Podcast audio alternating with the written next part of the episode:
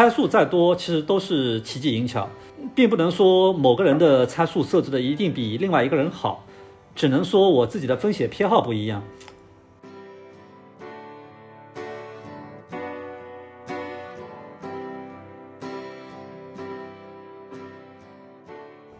我觉得一个动态对冲的很重要的一个原则就是，你觉得敞口暴露大了，那你就对冲，不要觉得舍不得。用陆总的话来说，就是，delta 上亏损能亏多少钱？该对冲对冲，就是让自己心里爽，这是一件很重要的事情。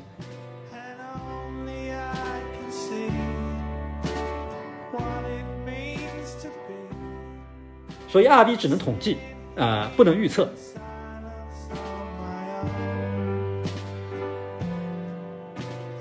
三幺二可能很多朋友知道我。爆仓了嘛？爆得很干净啊，几乎身无分文爆的。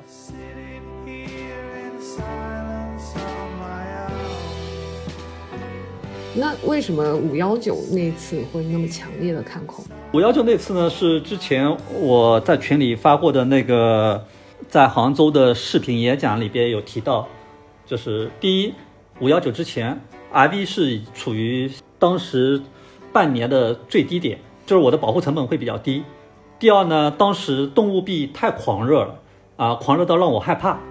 第三呢，比特币的价格的确也在高位震荡。那我觉得那个时候下行的风险远比上行的风险要来得高，所以我自己是拍脑袋，觉得它要大跌，所以我买了大概有上百张的 put 来保护。所以五幺九我是赚了一点钱的。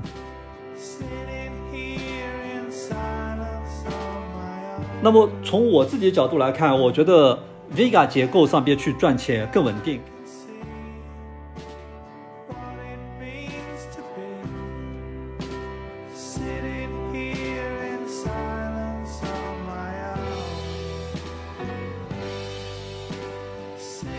大家晚上好，我是 Sarah，欢迎各位收听我这一期的播客录制。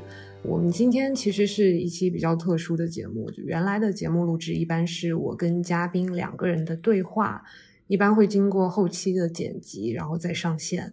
那今天呢，我请到大厨来跟我直接进行直播的播客录制，相当于大家都可以听到第一手的播客录制现场。当然，后期我们应该也会加上 BGM，再经过剪辑，再上线到小宇宙等播客平台。我想先请王总给我们打个招呼。哎，大家好，我是 b r i x 的王大厨子，呃，微信里边名微信名就叫王大厨子，呃，在 Telegram 上边就叫 The Cook，所以叫王大厨子其实是因为厨艺高超，对不对？呃，对我比较喜欢做菜，而且我知道那个大厨在呃这两天刚刚拿到那个 The Cook Capital 的你自己的新加坡的基金公司的注册文件。是的，是的，非常新鲜的出炉了。嗯，今天下午三点钟刚刚拿到是 Cook Capital 的新加坡的注册资质。应该是前前后需要申请一段时间，但是后期还会再申请牌照，对吧？对对对对，呃，公司注册申请其实还蛮快的，但是因为我们有一些股东结构的来来回回，以及呃经营范围的一些确认，以及一些。合规方面的一些背景调查，所以前前后后总共忙了大概一个半月，一个半月啊，啊，还算蛮顺利的。牌照是也在申请过程当中哈。呃，牌照我们可能会去申请一个法币的合规合规牌照，呃，法币的合规牌照呢，主要用来做美股的波动率策略。呃，在呃 crypto 这个领域里边呢，我们现在还在研究相应的。一些合规的一些一些一些规定，因为我也不知道到底需要哪些牌照、哪些资质，所以还在摸索阶段啊。这部分坦白说，现在还处于一个比较早期的阶段啊。嗯嗯，那大厨，我知道目前的币圈的资产管理的资产也目前也比较大，所以呃，整个风控的工具我也能看到过，然后也非常成熟。所以今天其实就是主要是来请大厨跟我们聊一聊，呃，大资金量或者是呃，像你们作为一个呃比较大的体量的管理，你们背后到底用了哪些对冲的工具？包括你们的风险管理，有一些经验可以跟我们分享。第一个部分，我们先简单跟大家说一说，你在进入到比较规范化的整个期权管理头寸啊，或者是风控管理这部分之前，你的整个交易经历是怎样的？经历过哪些阶段？好的，好的，嗯，我是很早进入了 A 股的股市啊。大概零五年、零六年进入 A 股，然后大家一开始都是一样的研究 K 线是吧？各种形态，然后看量能指标啊，反正这个路该走的都走过，都经历过。嗯，对对对对，然后摸索各种觉得可能是圣杯的指标，对吧？啊，呃，然后发现一无所获，嗯，也一直是稳定的亏损，呃。然后呢，到了一五年的时候，经历了 A 股的切股齐跌，嗯，然后大盘跌停，从涨停到跌停，这种前所未闻的事情都见识了。见识完了之后呢，那个时候我认识了一个朋友啊，他跟我说有套利这种事情存在，然后开始在 A 股里边做呃分级基金的套利，嗯，这个做了一段时间之后，发现哎，这件这个事情。发现就是说，你可以不依赖于不依赖于猜股票价格涨跌这种方式来获取收益，那打开了完全一个全新的世界。就是说，你不再需要对标的物进行投机了，你可以用一个稳教稳坐钓鱼台的这种方式来获取一个正收益，而且它不是无风险收益，而且是超过无风险收益的收益啊。那么。在这种情况下边，然后就开始陆陆续续的去了解，哎，有哪些可以抛开标的物涨跌的方式去做啊？那么刚开始的时候就开始做套利，呃，从一七年开始进入到币圈进行套利。那那个时候有各种各样的套利手段，包括跨期套利、呃，跨市场套利、呃，跨品种套利。呃，这个也是我们 Greeks 这这个图标里边三个三角形最初的含义的来源啊。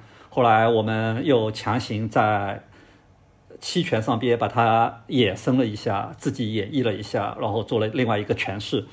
啊，那从套利，那套利呢，这个是收益的确是稳定的，但是套利非常强的依赖于市场的行情。如果市场没有升贴水结构，呃，那你实际上是没办法进行套利的，对吧？啊，那有一段时间是那个市场就比较平淡啊，没有套利，没有套利呢，开始去研究，哎，呃，金融衍生品，呃，当然，期货是也是金融衍生品，期货金融衍生品的话，它就是一个线性线性的一个衍生品。那后边接触了期权，那觉得哇，打开了一个新世界，然后。开始刚开始做的时候就也是闷闷的，就是瞎买瞎卖，对吧？啊，觉得这个长期卖正期望是吧？然后卖到后边卖出一肚子血来是吧？大概就是一个这样的一个交易过程，嗯。所以其实套利阶段也会经过一个大家会感觉到最开始的呃，就是在套利利润比较多一点的阶段，到再到后面。其实那个利润会越来越薄，是不是？随着市场的成熟，你们那个套利其实也会相当于也会有点内卷，对不对？随着市场的开始逐渐的走向成熟，套利空间也会越来越小。那你看期权里边 BSM 模型里边的第一个假设，其中的一个假设就是没有套利空间的存在，是吧？啊，当然这个显然在当前的这个圈子里边是一个错误的假设啊。但是它的这个假设其实就是认为。市场里边没有无风险，就是高于无风险收益的套利机会嘛？对对对。在经历期货的那段时间，有在做赌狗赌方向吗？呃，做套利的时候，我就基本上已经放弃做赌狗这条路了，因为我自己去猜测价格涨跌，发现命中率可能有都不到三十。反正就是跌的时候我就很恐慌，涨的时候我就很贪婪，对吧？啊，因为你无法克制人性嘛，所以这个时候你就面临着巨大的这种心理压力去赌涨跌，而且你也不知道会亏多少，会涨会会赚多少，赚了哎，我想是不是应该获利了结啊？亏了可能我扛一下就过去了，但有些事情不一定是你扛就能扛过去的，对吧？市场会失去流动性，对吧？所以我觉得就是。做赌狗这件事情其实是很考验人性的，远比远远远比做套利和做期权的对冲要对人性考验的多。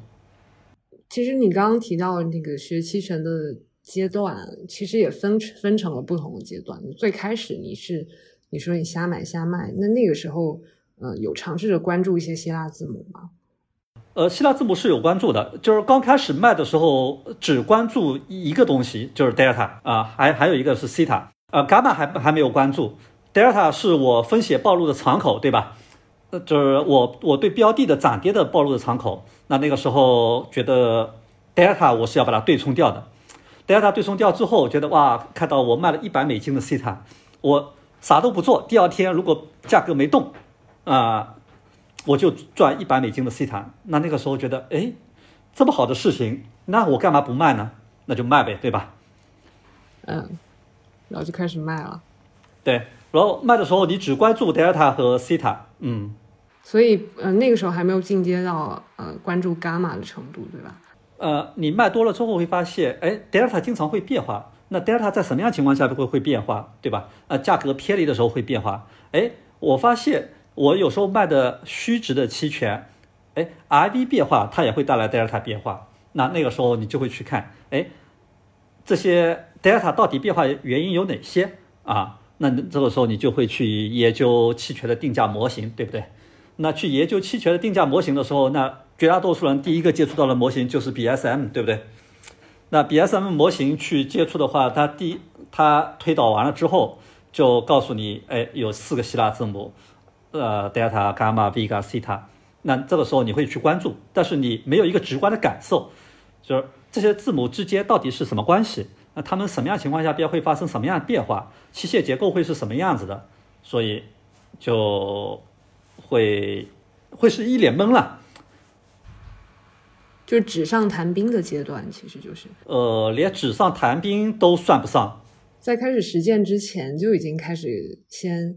学 BSM 模型看论文吗？呃，实际上我是先卖再看再学模型的。那中间三幺二那一次怎么样呢？最后结果？呃，三幺二可能很多朋友知道我爆仓了嘛，爆的很干净啊，几乎身无分文爆的。嗯，所以三幺二的三幺二这其实对我来说报的真的是非常惨痛。非常惨痛，所以在三幺二之后，我就做了大量的相关工作，主要是做风控和压力测试。嗯嗯，就三幺二爆仓，就让你重新审视了一遍自己的风控。对，实际上在三幺二之前，我已经对 BSM 模型有一定的了解了，而且对各种工具。当时我们在三幺二之前，我们还开发了一个期权的做事程序。啊。这个做事程序有一个晚上成交了 Deribit 百分之十的成交量，当然现在回过头来去看自己的那个程序，简直就是这幼稚的可笑，对吧？但那个时候觉得哇塞，我占了 Deribit 百分之十的成交量啊！哦，我觉得我很牛，而且那一天晚上占了百分之十的成交量之后，我竟然还是盈利的，对吧？嗯，我不知道有没有朋友。不是币圈的参与者啊，但是不管你是不是币圈参与者，其实去年三月份都是一个绕不开的标志性的事件。那具体我在这里插一嘴，大家可以看那个上一期我播客采访蓝总的那期的 show notes，我们也提到了三幺二是什么。你具体在经历过三幺二那次，你事后总结过是因为什么原因导致的爆仓吗？就之前我们聊过嘛，其实跟我提过一嘴，说动态对冲应该是最主要的原因。三幺二第一就是几个原因啊，第一对市场的波动性估计不足，我觉得市场哎跌个百分之二十三十总归停下来了吧，对吧？结果它呃二十四小时内大概跌了百分之五六十吧，啊可能接接可能有百分之六十，那你对市场的波动估计是不足的。你觉得它不会、不可能发生的事情啊，这种事情怎么会让我碰到呢？当然就让你碰到了，对不对？巴菲特说，他遇到一生当中遇到四次熔断，三次发生在二零二零年的三月份，对吧？第一，你对市场的波动其实你是认识不足的，你觉得小概率的事情不会发生在你的身上，但是实际上发生在你身上一次就够了。呃，我经常跟朋友说，就是如果说你手上的筹码，假设你现在是上桌去打德州，你开始是坐在牌桌中心的，亏了百分之二十，啊，你已经被挤到牌桌中央了，呃，牌桌的这个边上了。如果你亏百分之五十，你已经被挤下牌桌了；超过百分之五十，你已经被赶出房间了，对吧？你没有机会翻身，啊，极少有人能够说在亏百分之五十的情况下边再逆盘上来，啊，这种人是极少极少的。不要假设自己是那个幸运儿。第二个事情呢，就是三幺二的时候，我不知道就是群里边有多少朋友是亲身经历的，那个时候几乎是所有的交易所都已经把网卸了。啊，都没有流动性，盘口的这个 ask bid 中间差价能差百分之十，那你如果要去止损，你去吃单止损，吃一单就是百分之五或者百分之十，你的你的你的钱有多少次可以去接受百分之十的亏损？市场会失去流动性，你的动态对冲程序不一定能够保护你，对吧？所以当时你们的动态对冲程序是没有，是其实是失效的。呃，我们动态对冲程序在前边百分之二十的这个幅度的下跌的时候是起到了保护作用的，超过百分之二十，所有的做市商把两边的盘口拉开来，市场没有流动性，实际上那个时候动态对冲程序已经失去了保护效果。所以，动态对冲程序我一直强调，只适合在一定范围内偏离的对冲，不要指望它能够在危急时刻救你的命。它只是说你的伤口不大的时候，我给你的一个创口贴。先补充一下，静态对冲跟动态对冲是两种不同对冲方式。然后我们提到那个动态对冲，其实就是在定期的给你的头寸进行评估，不管是以时间为间隔为好。还是以你的 delta 的敞口暴露也好，就是重新的呃，把通过你买入或者卖出适当的呃期货或者永续的这个合约来保持整体头寸的 delta 中性，这个是动态对冲的一个概念。在市场极端的情况下，它其实是有可能会出现啊一些潜在风险，比如说流动性真空的时候，包括 bid ask 它的那个中间的点差非常大的时候。在这种情况下，它都是比较不可靠的。那你后期是通过什么样的方式去应对这种极端情况？我自己做了一个假设，呃，当然这个假设不一定对，但是我觉得在大多数情况下边都适合。就是价，当你的标的物价格往上走的时候，除了像 A 股这种有涨跌停制度的啊，就是就是。当一个标的价格往上涨的时候，它通常流动性不会消失，因为总有人获利了结。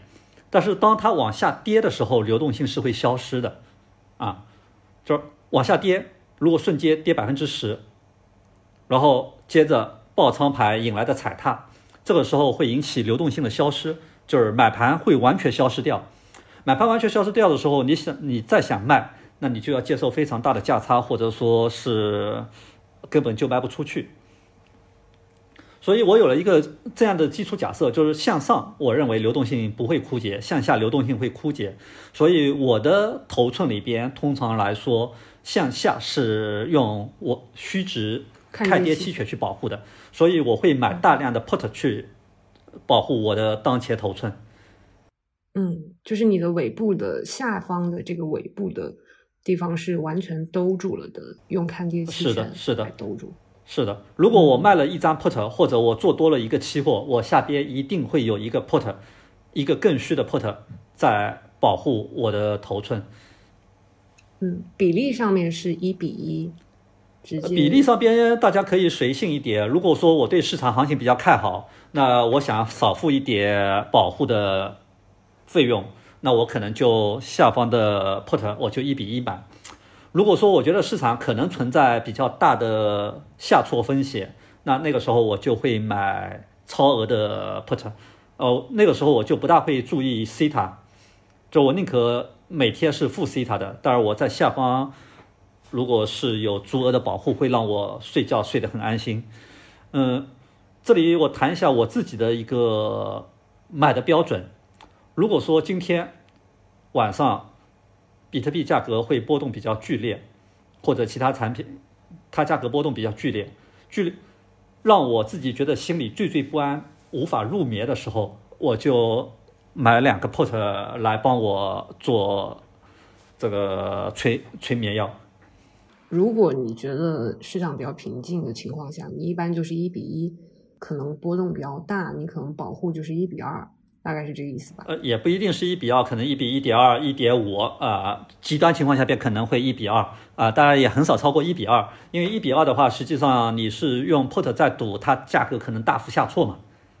这里其实还是至少要强调一下，尾部风险是一定要兜住的，就是你不可以，嗯，一比一应该说是底线。就是你可以自己灵活调配，是一比一还是一比一点二、一比一点五，但是至少尾部风险是一定要兜住的，因为它其实构建这个头寸才能才能让你的头寸是反脆弱的。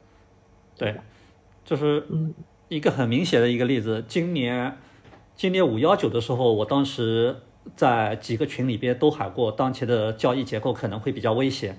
呃，这是我为数不多的对 Delta 方向进行预测而且准的。啊，那那个时候我超额买了好多的 put，然后那天晚上伽马 B 嘎全部吃到，所以有几个头寸甚至盈利了百分之七八千。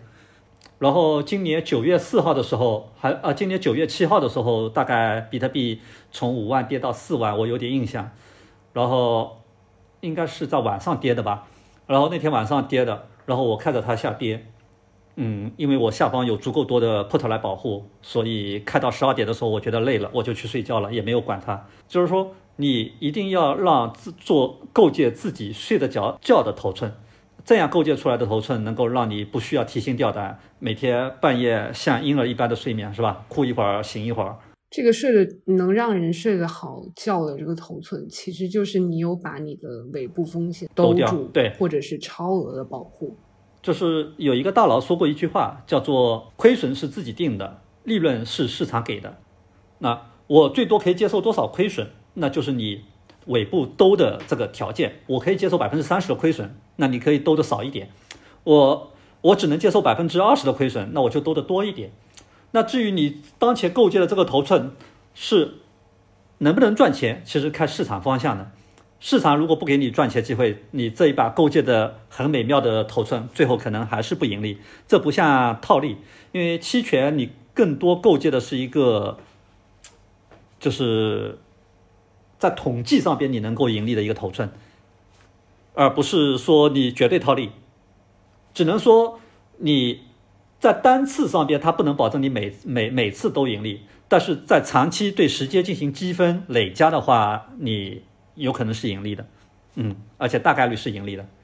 我们刚刚在讲，一直都是这个最强调的都是这个反脆弱性，就是嗯嗯，你要能够构建一个让你睡得着觉的这个这个头寸，就要考虑好在肥尾到来的时候，或者说黑天鹅到来的时候，你你能不能应对像这种极端情况，尤其是像刚刚提到的三幺二那种情况。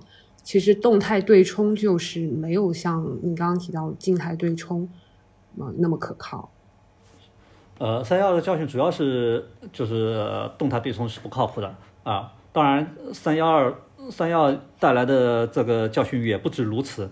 呃，比如说让我现在从交易上边就很讨厌这种不确定感带来的风险啊，所以整个人的这个交易。交易行为会发生巨大的改变，对自己的心理也是一种重建了。嗯，你刚刚指的这个不确定性指的是什么？呃，不确定性就是指我不知道自己到底会亏多少啊，这种不确定性，而不是说市场会往哪个方向走啊，市场会往哪个方向走，坦白说你是不知道的，对你没办法做出预测。如果你能做预测的话，那你实际上一百倍杠杆直接开多开空就好。这种不确定性是指可能成。就是潜在的风险到底是多少，我是不知道的这种不确定性。那你对于这个风险的不确定性的消除是不是靠的是呃压力测试这个方式来来来实现的？对，就是我们 Grix 后来开发了那个 Position Builder 这个工具啊，这个工具主要就是用来做动态的压力测试。呃，我们比 d e r b i t 官方做的更好的一个点就是我们能够直接调节 RV 结构，你右侧的这个。R B 调，你往上拉就是 R B 往上涨，呃，往下拉就是 R B 往下跌。那你在这个结构上边再去做一个统一的评测，你就会让自己变得更加的从容和自信。我 R B 拉到百加了百分之一百，往上一拉，发现哎，拉到最上边我最多也就亏百分之十，那我就说好，那我就比较放心了。当然，我们内部可能会有一些更高阶的工具，但是这个工具过于过于。专业或者说过于我们自己内部有一些林林总总、奇奇怪怪的拍脑袋的设定的参数，所以也没办法对外分享。但是总体来说，就是大家一定要考虑自己的当前头寸的尾部风险，它会是一个什么样的表现？就是刚刚提到这个是其实是头寸评估器，就是 PV 这个工具很好用，因为。嗯，你可以一键导入你自己现在的头寸，是的，也可以虚拟的去模拟你想要构建的头寸，然后呢，在旁边可以调 PV、调那个日期等等，就是这些你都可以动态看到自己的那个呃头寸可能的风险暴露在哪里。这个工具就是第一可以评估你的当前风险，如果呃当你当前头寸的风险，第二个这个 PV 工具其实是。对你学期权来说是一个非常好的工具，你拉一下就可以自己看到各个希腊字母的变化，它都是在这里边的。所以你对，你对期权没有一个很了解的情况下边，你用这个 PV 工具不停的去模拟，看它在不同条设定的条件下边，你的你构建的这个头寸会是盈利还是亏损？呃，它亏亏在哪里？是亏在 Vega 上还是 c e t a 上？你都能够有一个直观的感受，啊。所以还是非常推荐大家去看一下这个 PV 的，也不一定非要用交学费的方式、交真金白银的方式学期权，也可以考虑对对对对，在 PV 上面多模拟。回到这个三幺二的这个过程当中，你提到这个动态对冲是不可靠的，包括你当时啊它潜在的风险，所以所以你后来你现在采用的是静态对冲，也就是呃多买一些尾部的保护。去多靠这个，主要是靠这个静态对冲来维系你们整个头寸的呃希腊字母，所以动态对冲是作为一个辅助来的存在吗？对，我现在大概是这个样子的，就是无论在任何情况下边，我不允许我自己的头寸亏损超过百分之三十，这是对我自己的资金来说，对于我的资管账户来说，我是希望能够都在百分之十五以内啊，当然这个是会动态调节的。这个是指的是从最高点回撤的这个百分之三十和百分之十五。对，从最高点回撤，呃，不是说我的本金回撤啊，就如果我已经赚了百分之三十，我就不允许自己再亏了，啊啊，大概是一个这样的一个思路去做。那目前这百分之三十是直观的用你的呃压力测试去看，在不同极端情况下的亏损。对对对对，我会假设。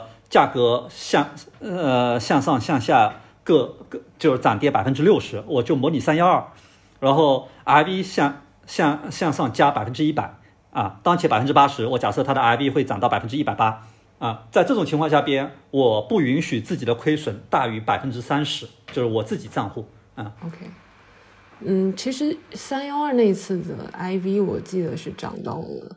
五百，那个那个时候，IB 涨到过百分之五百，第一天涨到百分之两百五，但是现在这种情况发生的可能性会远远降低了，然后整个市场也更加成熟了。那我如果说我一直要防范百分之两百五的这种 IB 结构的话，那通常来说对我压力测试可能成本会高。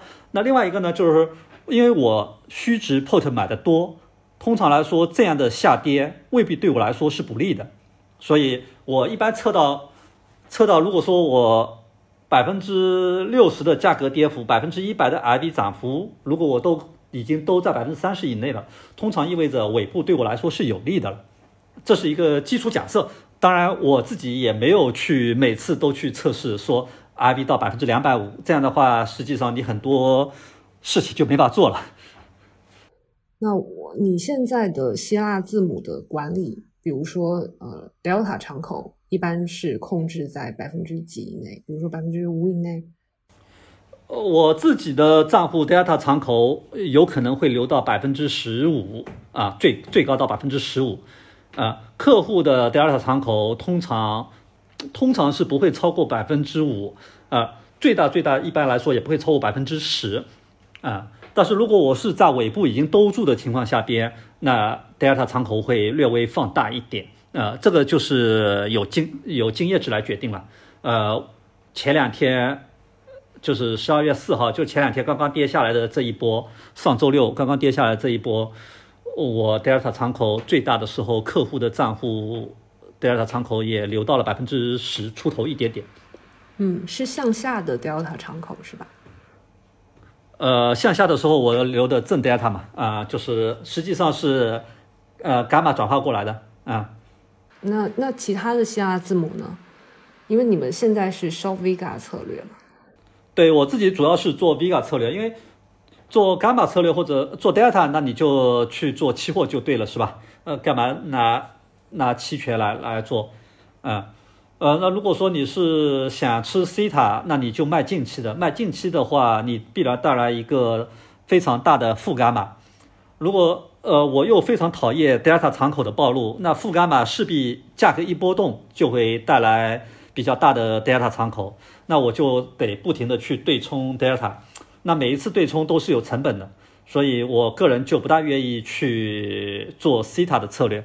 就所谓西塔策略，就是我赌它。实际上也还是在赌方向。今天现在当前价格四万九，我赌它明天不会超过五万，那我就五万五万的货我卖我卖到就赚到嘛，对吧？那对你来说五万以上的不确定性不存在，因为你已经你已经打包票拍胸脯决定了。哎，我觉得它不会超过五万，那五万以上五万卖出你就是赚到，对吧？五万以上利润就不要。对，呃，所以你你就变成了，你就变成了赚西塔的这个钱嘛。那如果说增长上去了怎么办？那你是不是有足够多的现货来做背对？呃，那是另外一回事情，是吧？好，那么从我自己的角度来看，我觉得 Vega 结构上边去赚钱更稳定。为什么说 Vega 结构上边去赚钱更稳定呢？呃，通常来说，市场的 RV 结构是高估的，啊，是高估的。就比如现在它远期明年三月份。它的 IV 结构现在还有九十出头，稍微虚一点的有九十二、九十三。那如果说我以九十二、九十三的这个 IV 结构去卖出期权，如果我中间不停的动态对冲，然后加上我尾部的风险锁止，呃，如果我的实际对冲成本 RV 是八十的话，那我相当于有百分之十的 Vega 可以吃到。那这个。确定性就比 delta 或者 theta 对，哪怕这个 RV 一直维系在比较高的状态，呃，那这个时候也存在就是价格一直往单边偏离的情况，所以 RV 一旦高于 RV 的话，通常来说你是会亏损的，你的对冲成本变得越来越高嘛。对，所以就尽可能在当初卖的时候，IV 要高一点。是在高 IV 的时候你就卖一点，如果说。但是通常来说，你不要一下子马上就把 MM 卖到很满啊！如果你卖到百分之四十五十，那后边 IV 结构一变化，你的 MM 还会涨，因为你有浮亏嘛。浮亏了之后，然后这个时候 IB 变得更高了，你想卖已经卖不动了，除非你再追加新的资金进来。所以我自己通常来说会把 MM 刚开始卖的时候会卖在百分之十以内。然后，如果市场行情往我不利的方向走的时候，我我会把它加卖到百分之十五，啊，再往上走的话，我可能会卖到百分之二十。我最高最高只会卖到百分之二十五，我不会再往高的卖了。超过百分之二十五，我觉得都是在搏命。嗯，那其实这个就是仓位管理的。对对对。如果一开始就把子弹打光，后期就会比较被动。是的，是的，嗯，除了像刚刚说到这个 MM 方面的管理，然后你们希腊字母的管理，嗯，你们对冲方式的选择，那你们在压力测测试方面，你刚刚提到的是呃价格正负百分之六十，以及 IV 的呃正负百分之一百的这个压力测试，你们是有一个热力图一样的，能直观的感受到那个你们头寸的变化。呃，可以，我们自己内部有一个热力图，可以发给大家，我待会儿发到群里边给大家看一眼。呃，但是我们这个热力图的话，就是比较主观，呃，大家也就是将就着看。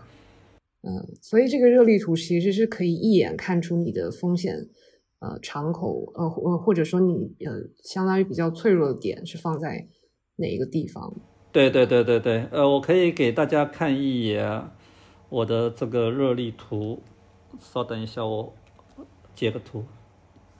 就像刚刚你提到的，其实你下方的保护会满足一点，那我们应该可以期待左边的这个热力图的。这个是我的当前的这个热力图，那大家可以看到，价格往上涨的时候，RB 往上飙的时候，对我是不利的，我会进行亏损。那那个时候我最大的亏损大概也就在百分之十几，那价格得就是现在立马价格变成涨了百分之六十，然后。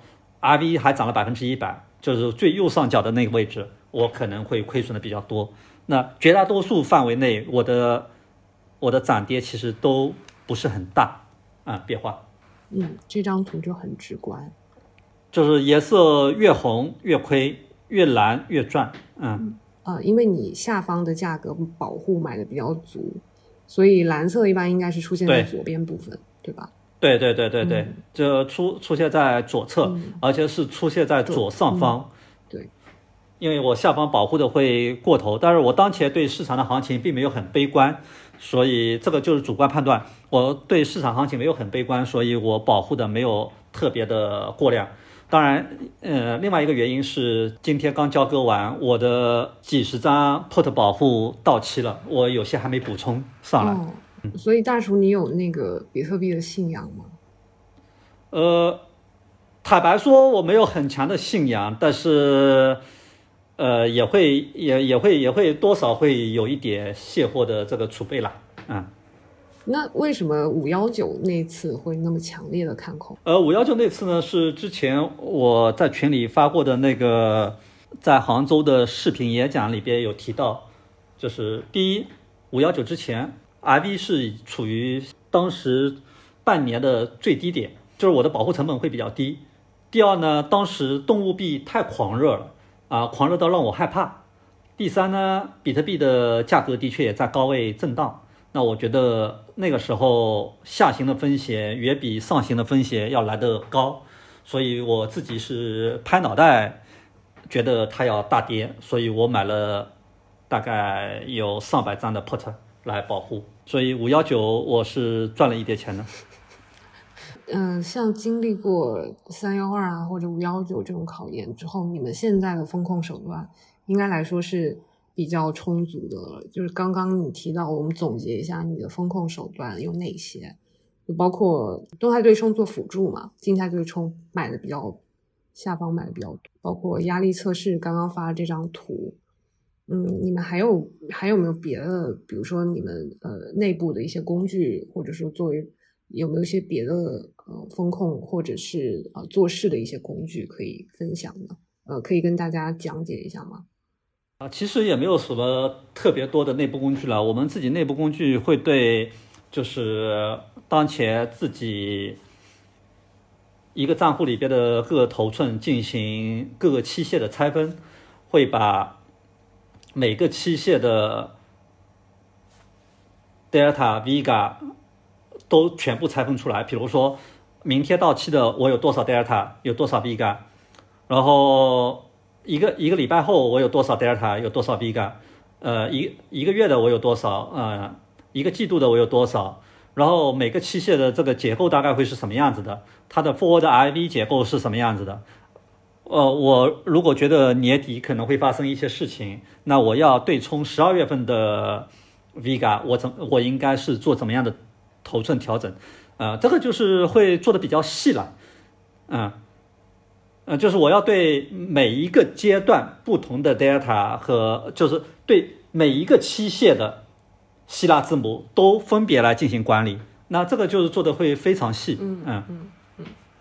所以你们内部的这个希腊字母有经过一些调整吗？因为因为现阶段的这个 Derby 那个官网上面的希腊字母，其实呃有一些部分是可呃应该还是会需要再经过调整，比如说西塔西塔 b l e 那种情况，你们是有内部再进行进一步的精细化调整。呃，对，就是我们会去评估当前的市场 IB 结构是否合理，如果不合理的话，我们会根据自己标定的 IB 结构去计算，所以这个也是拍脑袋了。市场交易出来的总是对的，对吧？因为你有对手牌在交易嘛。呃，但是如果我自己不认可，呃，我想自己标定一些 IB 结构，我比如说觉得明年三月份太高了，而近期的又太低了。那我就会把近期的标高一点，远期的标低一点，然后经过这个标定之后，我看看，哎，这 IB 结构调整出来，发现，哎，我的敞口和市场上边的这个敞口是不一样的。那那个时候我就会去看，我要用我自己标定的这个 I V 结构来进行风控，这个就是完全主观的，只是我觉得应该是这样啊，很有可能是错的。嗯，刚刚你们说到三幺二之前，你们有一个做事程序，那现在还有把那个做事程序进一步优化，或者有没有现在的挂单的程序？那个做事程序永远的被我们抛弃掉了，我觉得它没有任何的价值，赚钱和亏损都是随机的。就是那个只关注 delta 和 gamma 的那个做事程序是吗？对啊，我只关注 delta 和 gamma，然后还有一个就是 mm，超过百分之四十了就不能卖了。超过百分之四十不能卖，这也叫风控吗？这根本不叫风控，好不好？已经背着炸药包在上场。好，那你们现在的挂单还都是手动挂单吗？呃，没有，我们有自呃有自动化的挂单程序，但是这个挂单程序的话，会根据我们标定的 ID 结构去自动挂单，呃，会设置各种各样奇技淫巧的参数。呃，也不知道对不对，都是拍脑袋的，所以也不见得有效。嗯，但是我们因为都是程序员出身嘛，所以会有一些开发上的优势。我们自己想要有什么样工具的时候，我们都会自给自足，丰衣足食。所以像这个呃做事的这种程序，一般来说你们的呃是怎么设置的呢？比如说是不是 IV 挂单，或者说这个 IV 是不是要限制在？某个范围，或者说跟买一卖一的比较，你们是有自己内部定这样的参数吗？我们是自己标定了一个 IB 结构，如果我们觉得当前的 IB 太高了，那我们会标的低一点，那它就会卖的积极一点。如果我们觉得 IB 太低了，在比如说近期期限 IB，我们觉得其实不应该只有六十，我们觉得应该是七十，所以他会买的积极一点，卖的消极一点。你很难说这种是不是合理。只能说我们觉得它合理，我们只要标定各个器械结构的参数，它程序是可以自动去挂买单还是卖单，然后根据我们要的这个头寸去构建啊，它会自动去执行我们想要的希腊字母的结构。嗯，那风控手段，嗯，除了你们内部这些工具，包括动态对冲、静态对冲，还有压力测试这种。呃，有没有像那种应遇到三幺二或者是五幺九这种极端情况下的你们的呃，比如说跑路程序，呃，就是嗯，撤销掉你们所有挂单？呃，有的有的，我们设置了一个机制，就是十分钟里边，比如说价格波动超过百分之十，那我们程序就自动下线。呃，先保护，然后我们的这个程序是卖方程序自动下线，买方程序可能还在工作。包括这个价格的设定，其实这些参数主要还是靠人为的判断，对吧？对，拍脑袋。就我是希望把这个范围说的稍微小一点，跑得比做市商快一点。像做市商经过上周六的那个情况，呃，做市商嗯跑的情况怎么样？跑得快吗？呃，上周六做市商跑得挺快的，呃，跑得比我们可能也一点不慢，但是他回来也回来的挺快的，呃，现在的做市商比以前更加成熟了一点，不像以前就是跑了就不回来了，直接做逃兵了，呃，可能这也是对市场行情的判断，呃，我们自己觉得市场行情没有到特别恐慌，然后我们自我们自己也也也回来开始开始卖，然后发现呃没卖出去多少，但今天早上我卖了不少，嗯。嗯，但经历过三二那次，今年的情况就好很多。其实五幺九那次跌幅也不小的。呃，五幺九跌幅跟三幺二没法比，因为因为五幺九最多只跌了百分之四十左右吧，三幺二是跌了将近百分之六十。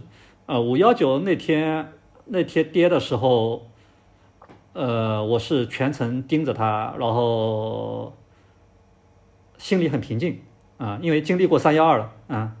所以应该是因为。是因为 put 买的比较足，对吧？五幺五幺九的时候买的。对对对对，嗯嗯嗯，可可以可可能是因为 put 买的比较足，所以心里边隐隐的还有一个魔鬼的声音，就是跌的再多一点吧。然后我们刚刚那个聊的那个动态对冲啊，我其实还有一个问题，就是像动态对冲，你们的参数选择到底是按照固定时间窗口，还是固定的 delta？就是。你刚刚在最开始的那个圣杯分享里面，嗯，你其实是有提到你到底偏好是哪一种，嗯，IV 的参考啊等等这些，你们呃，你们有没有什么偏好？我们自己的内部动态对冲程序呢，可能会可以设置的参数会比较多，呃，我们也有考虑，呃，将来直接把这部分的程序开放给大家，直接集成在 Greeks 上。呃，但是参数再多，其实都是奇技淫巧，呃，并并不能说某个人的参数设置的一定比另外一个人好，只能说我自己的风险偏好不一样。我觉得一个动态对冲的很重要的一个原则就是，你觉得敞口暴露大了，那你就对冲，不要觉得舍不得。用陆总的话来说，就是 delta 上亏损能亏多少钱，该对冲对冲。就是让自己心里爽，这是一件很重要的事情。其实就涉及到交易心理的问题。对，那你为什么会觉得心里爽呢？那是因为你在底部是有 put 在保护的。当你底部是有是是有保护的时候，那你对冲不对冲，完全取决于自己的这个眼缘了嘛。就我开着它不爽，那我就对冲一把。如果我开着它觉得还 OK，那我就我就我就忍一忍，对吧？没有一个固定的说哪个参数好哪个参数差。但是你们内部还是有一些偏好，对不对？比如说用的 IV 到底是用固定的 IV 还是用市场参考 IV？之前我们自己也标定 IV 的，后来觉得啊，索性就用市场的 IV 也可以，只不过是我自己眼睛扫一眼，我觉得市场的 IV 有点高。如果我卖的 call 比较多，那我知道实际上我的负 delta 被估计的有点多。那那个时候，如果说我是 delta 中性的，但是我的头寸显示有负二 delta，我自己大概拍脑袋看一眼，我觉得可能是零 delta，那我就自己就不去对冲了。所所以你们还会再参考不同的 RV 的结构吗？就是。像刚刚有个有个听众他就问到说，有你们有没有做 RV 的预测模型？我是没有，因为 RV 是不可预测的，你怎么能预测到十二月四号会大跌呢？对吧？那你预测 RV，你就是在预测市场的走向嘛，对吧？所以 RV 是不可预测的啊，这一点我是非常坚信。但是 RV 是可以统计的，比如说从去年十一月到今年十一月。这个市场这么狂暴的波动，从一万多涨到六万四，从六万四跌到三万，再从三万又涨回到六万九七万，然后就这么剧烈的波动的情况下边，二笔统计下来，如果你以四小时的 K 线还是多少多少小时的 K 线去统计，呃，二笔只有九十多，那我就知道。卖九十大概率亏不了，所以二 B 只能统计，呃，不能预测。是，就是我们我们一直在讨论的这个动态对冲啊，嗯，其实它本质上就是期权的时间价值的损失和你在调整 delta 中性过程当中产生的这个呃现金收入之间的这个竞赛。像刚刚提到这个 RV 如果比较高的情况下。那市场走出来 RV 比较高，那它价格波动就比较大，那它产生的这个啊，你的现你的这部分收入就比较多。但是如果 RV 比较低，价格波动比较小的话，那你就不够你的那个期权时间价值的损失，这个是买这个时候就卖出期权更划算。那你们在你们在那个 RV 呃，你们在卖出的那个呃期权的时候。呃，有没有进行过一些择时呢？比如说，呃，在 IV 结构 IV 比较高的情况下去卖。做做期权的话，我一定会择时。就像前阵子 IV 比较低的时候，我就会卖的少啊，但是我也不会说完全不卖啊。完全不卖的话，就是对市场的这个结构可能就会失去自己追踪的热情。如果你空仓的话，你就会觉得，哎，我是不是就就就就就会自己会比较懒惰嘛？所以我们多少会留一些头寸，但是 IV 的确是会择时的。如果说我觉得 IV 比较高，统计下来，我觉得这个 IV 结构卖问题不大了，那我就会多卖一点。啊，如果说卖完之后它 IV 变得更高了，那我就加卖一点。呃，前提是你前边刚开始卖的时候不要卖的太多。啊，嗯，所以还是稍微会有一点择时，但是不保持空仓状态，对吧？你们还是希望能够跟着这个市场波动，几乎不空仓，除非我要出去旅游了。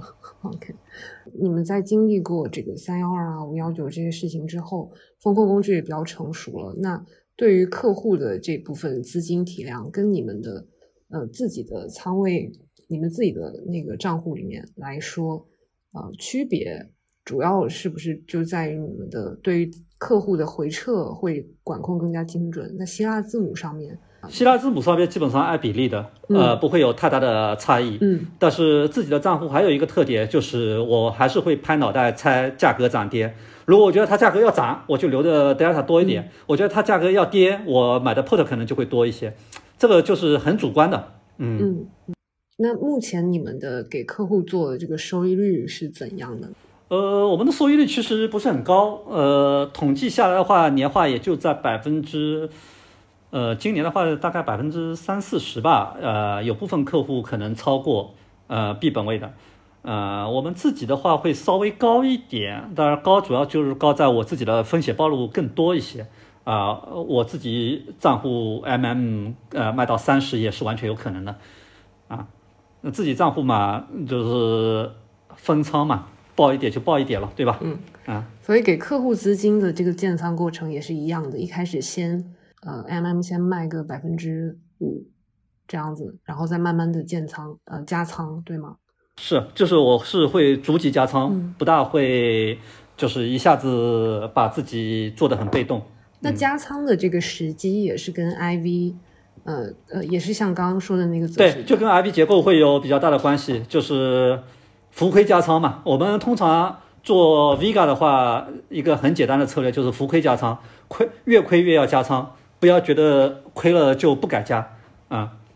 这两天回撤比较大，然后今天早上就浮亏加仓，呃，目前看来略有收获嗯。嗯，浮亏加仓回来就比较快一点。对对对对，就是做期权一定要学会浮亏加仓，但是前提是要有保护。前提还有就是你不能在一开始就把子弹都打光了。没错没错没错，就是你至少还能开始往上是是是，嗯。其实大家都可以在那个格致的实盘的网站上看到大厨的那个，应该是你自己的账户吗？就是嗯，你你自己的那个收益率曲线。对对对，嗯，那个收益率曲线，对对对，这是其中一个资管客户，我征得征得了他同意之后，那个展示给大家的。因为我自己的账户呢，啊，其实就会管理的比较骚，呃，delta 暴露也会多，然后有时候正西塔，有时候负西塔。不能保持策略的一贯完整有效性，啊，客户的账户呢通常会做的比较规矩，啊，是，就如果大家上那个实盘网站，嗯，看大厨的那个收益率曲线的话，B 本位来看是非常漂亮的，一路向上，回撤也很小。呃，最近回撤还是有一点，上周六这波，十二月四号那波下跌，回撤了两点几个点，嗯嗯，B 本位上那也很优秀。其实这个回撤也。不算非常大了，相比于价格来说。那我毕竟收益率也低吧。还有一位客户在问那个会不会涨暴涨，呃，会不会管暴涨的尾部？我呃，这暴涨我们主要靠 delta 来对冲啊、我如果尾部有风险暴露的话，我会用 delta 来对冲暴涨的风险。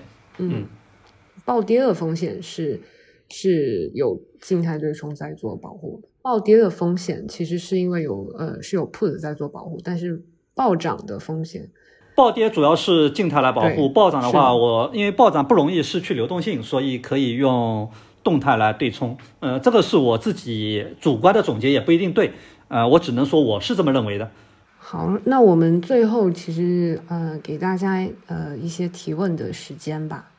呃，好，那我先回答一下，平仓是一直等着拿到期，还是挂单止盈？呃，看 RB 结构，如果 RB 很低了，我就会直接止盈。如果说 RB 我觉得还没有到位，嗯，那我就会一直拿着，然后做一些呃动态对冲或者静态对冲保护，就这样。所以也是一个主观的拍脑袋的事情。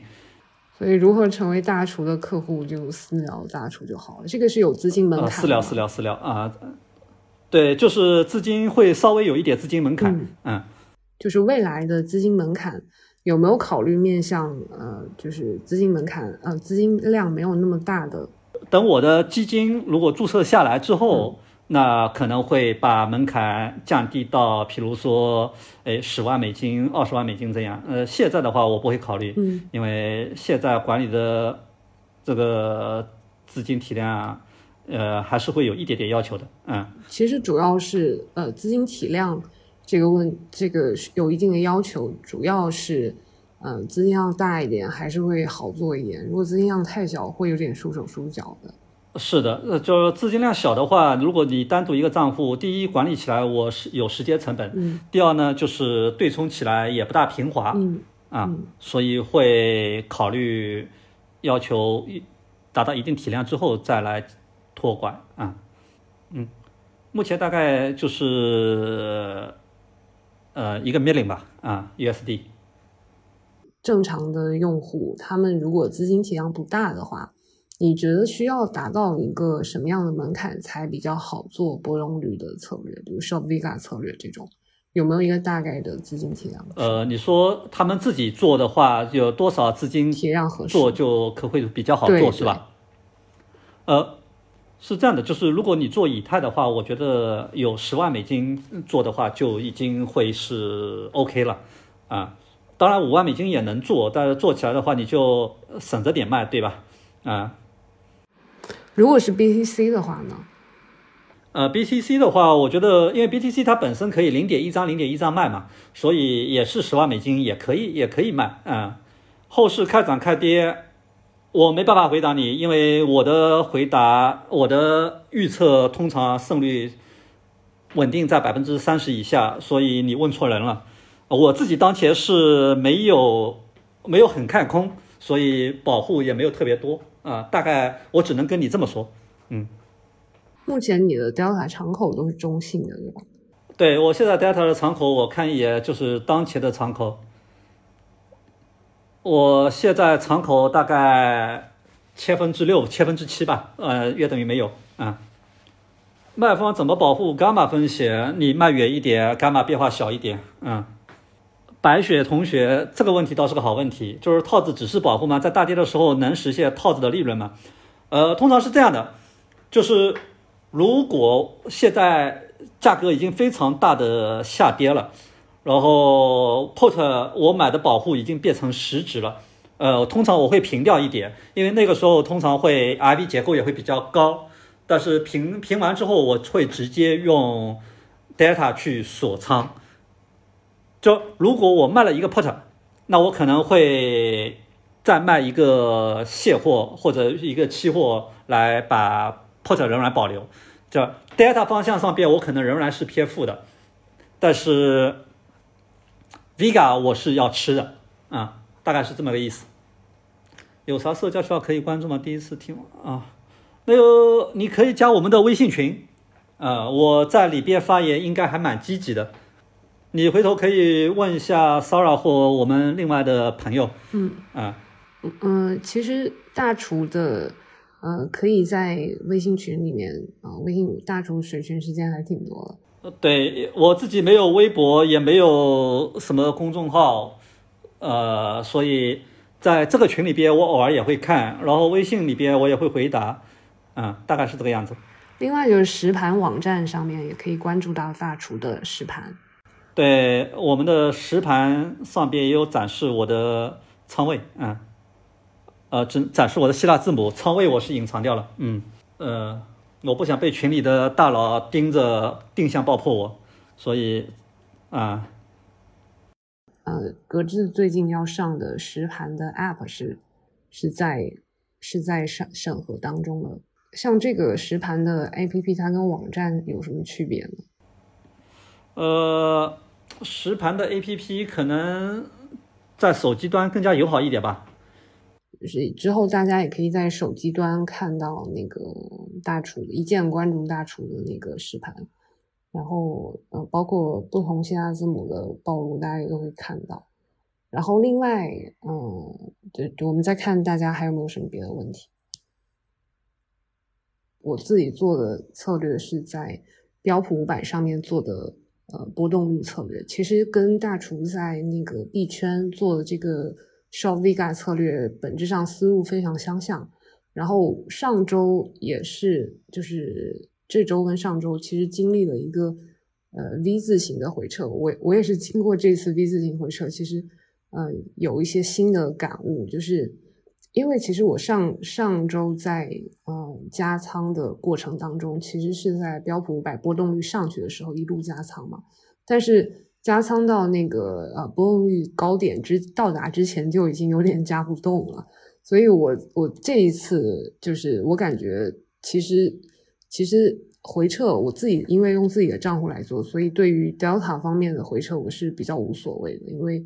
呃，波动率长期总是会回归的嘛，深水损耗是不断的。但是，但是我感觉一个更重要的一个点就是，以后可能还需要更加精准的控制回撤。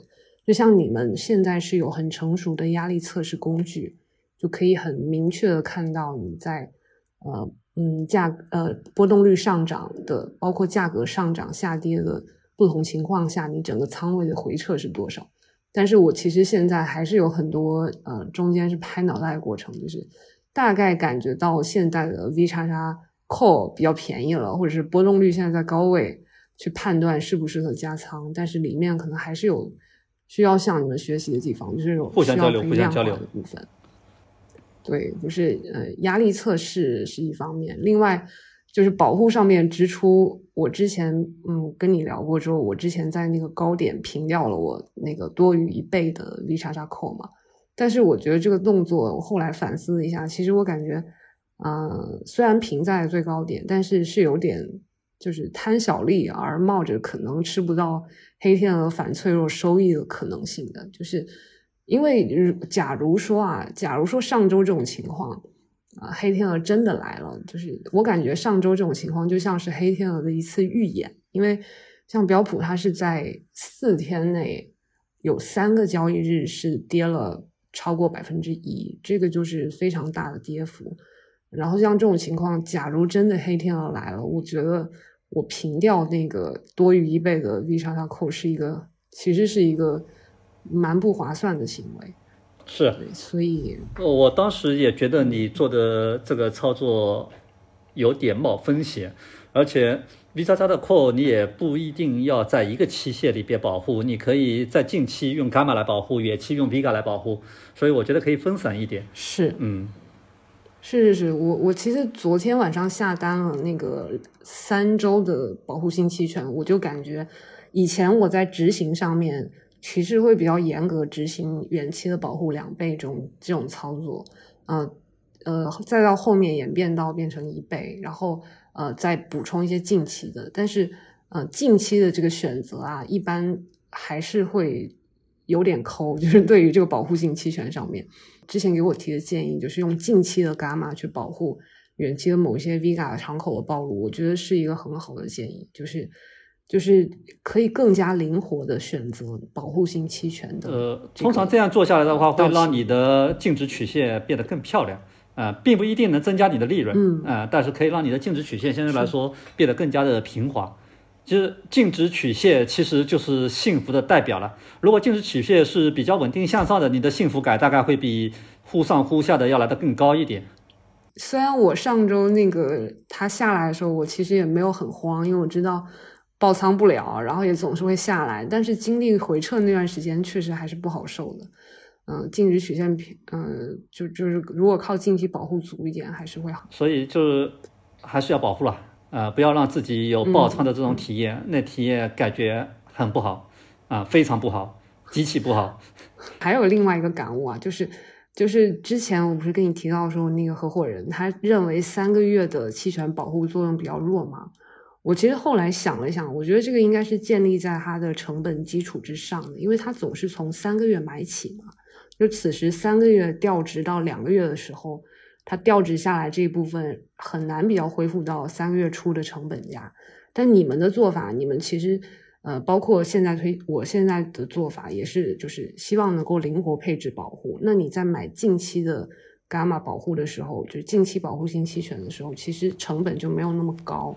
对，核心两点啊，就第一，看你保护也是看期限结构的。呃，刚才刚好那个 Alex 问，呃，买 put 会如何考虑远近？我会考虑 RV 结构。如果远期的 RV 不是很高，那就买点远期，呃，put 保护。那远期的 put 保护的话，我会买的比较虚。那近期的 put 我可能会买的相对来说没那么虚，啊，我价格可能只是往下调百分之十五、二十这样。啊，如果说近期的 RB 结构呃明显偏低，那我就会买近期的 put 啊。有时候我也会比较那个骚操作，就是 call 和 put RB 结构就是虚值的 RB 结构相差很大的话，我会向上买点 call，然后直接卖期货来对冲。所以这个就不一而足了，就是方法各种各样，啊、如果你要做的比较灵活的买权来保护的话，通常你要做到就是对几个希腊字母比较了解，呃，你你会清楚知道我做的这个东，我做的任何一步操作，它的希腊字母是会往哪个方向去偏斜，啊，伽马会不会变大啊？会不会变正啊？呃，vega 会不会变小啊？你对这几个希腊字母比较熟的时候，那你在做这个事情就会比较从容。静态对冲是不是可能先报单腿？呃，静态对冲，静态对冲不存在报不报的问题，因为呃我是买的嘛，所以没有报不报的问题。静态对冲指的是买保护性期权。嗯，好，我感觉今天差不多，大家还有没有别的问题？如果没有别的问题，我们就聊到这里。好，没有问题的话，咱们今天就先到这里。好，那感谢大家，感谢大厨。嗯谢谢大家，嗯，就这样。如果呃需要的话，可以在这个群里或者在微信群里边聊。嗯，好，谢谢。谢谢谢谢大家收听，拜好拜拜